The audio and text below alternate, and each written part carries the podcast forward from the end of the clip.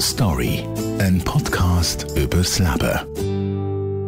Meine Geschichte. Eine Podcast-Serie über Höhenflüge und Tiefpunkte, über Schicksalsschläge, wo alles verändert und den Weg zurück ins Leben. Heute hören wir die Geschichte von der Priscilla. Mit 19 hat sie sich geoutet und hat alle Freunde aus der Freikirche verloren. Heute ist sie queer mit einer Frau verpartnert und eine reformierte Pfarrerin.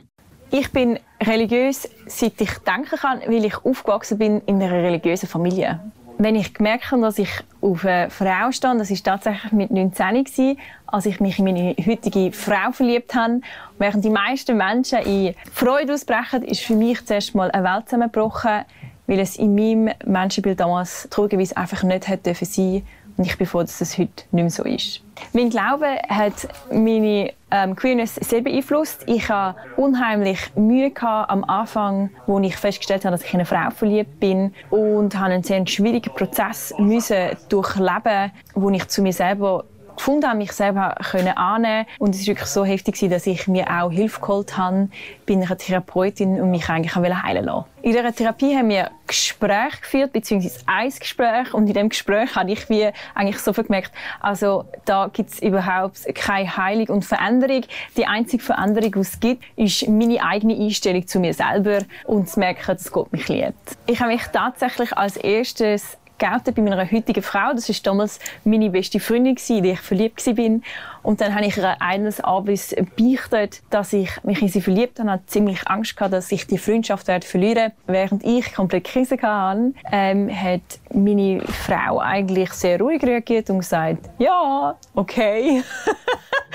und dann ist das Gespräch eigentlich sozusagen schon fast wieder vorbei gewesen. Und sie hat mir versprochen, dass das nichts an unserer Beziehung ändert und wir trotzdem werden befreundet bleiben. Es war für mich damals ein mega grosser Stress, gewesen, meiner heutigen Frau, damals beste Freundin, mitzuteilen, dass ich mich in sie verliebt habe. Und ich war unheimlich erleichtert, gewesen, zu sehen, wie sie reagiert hat, nämlich sehr, sehr positiv. Mein Umfeld war mehrheitlich freikirchlich und man kann sich vorstellen, die Reaktionen sind nicht sehr positiv. Ich habe sehr viel Abweisung erlebt. Wir haben sehr viel Abweisung erlebt in dem Moment, wo wir auch zusammengekommen sind als Paar. Und es war sehr schwierig die nächsten paar Jahre für uns. Und wir haben uns eigentlich einen komplett neuen Freundeskreis müssen aufbauen und haben dort wirklich Halt gefunden, vor allem bei den Landeskirchen, bei Menschen aus den Landeskirchen. Zum Beispiel hat meine Frau ihre Wege verlassen, weil es einfach nicht toleriert wurde, dass sie mit einer Frau zusammen ist das als Beispiel für das, was wir doch ab und zu auch an Abweisung erlebt haben. Es war definitiv nicht einfach gewesen, sondern sehr, sehr schwierig.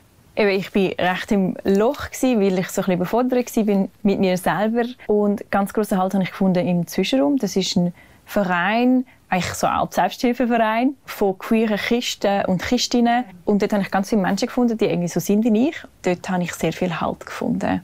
Und nicht auch zuletzt eben in der Landeskirche ein neues Zuhause Menschen, von denen überhaupt kein Thema war, dass ich mit einer Frau zusammen bin und mit der ich trotzdem auch meinen Glauben teilen Und das war für mich ein riesiges Geschenk. Was sagt die Bibel zur Homosexualität? Ich glaube, das ist so eine Frage, wie wenn ich ein Gedicht über Tulpen fragen wie viel kostet ein Palett Tulpen? Das Gedicht kann keine Antwort geben.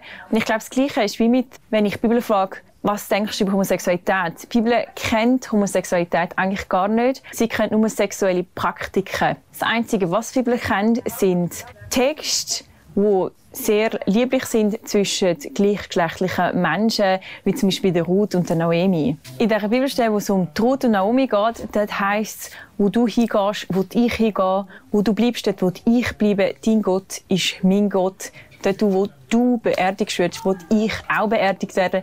Es ist eigentlich nichts anderes wie eine unendlich schöne Liebeserklärung zwischen zwei Menschen. Und das sagt eine Frau zu einer Frau. Und das in der Bibel. Und dann gibt es Stellen wie Levitikus 20, wo es heißt, ein sollte nicht bei einem Mann liegen. Das ist Gott, ein Gräuel, wo oft angezogen wird von sehr konservativen Christinnen und Christen. Und ich glaube, da verpassen sie den Punkt, es geht da überhaupt nicht um Homosexualität, sondern es geht um einen Fortbestand von einem Volk. Kurz vorher lesen wir, dass man keine zwei Stoffe mischen darf. Das heißt, jeder, der eine Jeans hat, darf keine Jeans anhaben. Dort geht es wie um etwas ganz, ganz anderes und überhaupt nicht um das Thema Homosexualität. Ich finde es schon noch krass, dass gewisse Menschen das Thema so rauspicken in die Bibel. Es ist so ein fettes Buch und es kommt eigentlich nie wirklich vor. Ganz wenige Mal geht es um sexuelle Praktiken und das Beste daran, Jesus hat nichts dazu gesagt. Es ist einfach für Jesus nie wichtig gewesen. Ich kann ähm, in der Kirche sein, weil ich mit Herzen aufgenommen worden bin in der Landeskirche.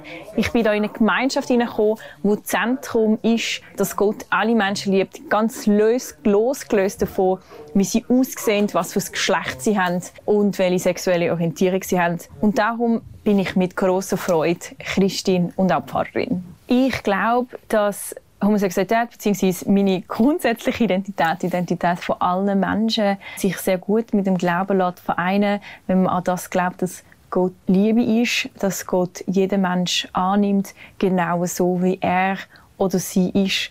Und das ist das, was mir Boden gibt und auf dem stehe ich, auf dem Fundament. Ob ich über Homosexualität in einem Gottesdienst rede, eigentlich viel weniger. Ich rede viel mehr über Gott, weil um Gott geht es in den Gottesdienst. Aber es geht auch darum, dass Gott ein Ja hat zu allen Menschen, auch Gott zu queeren Menschen. Und das betone ich immer wieder sehr bewusst, auch in meinem Gottesdienst.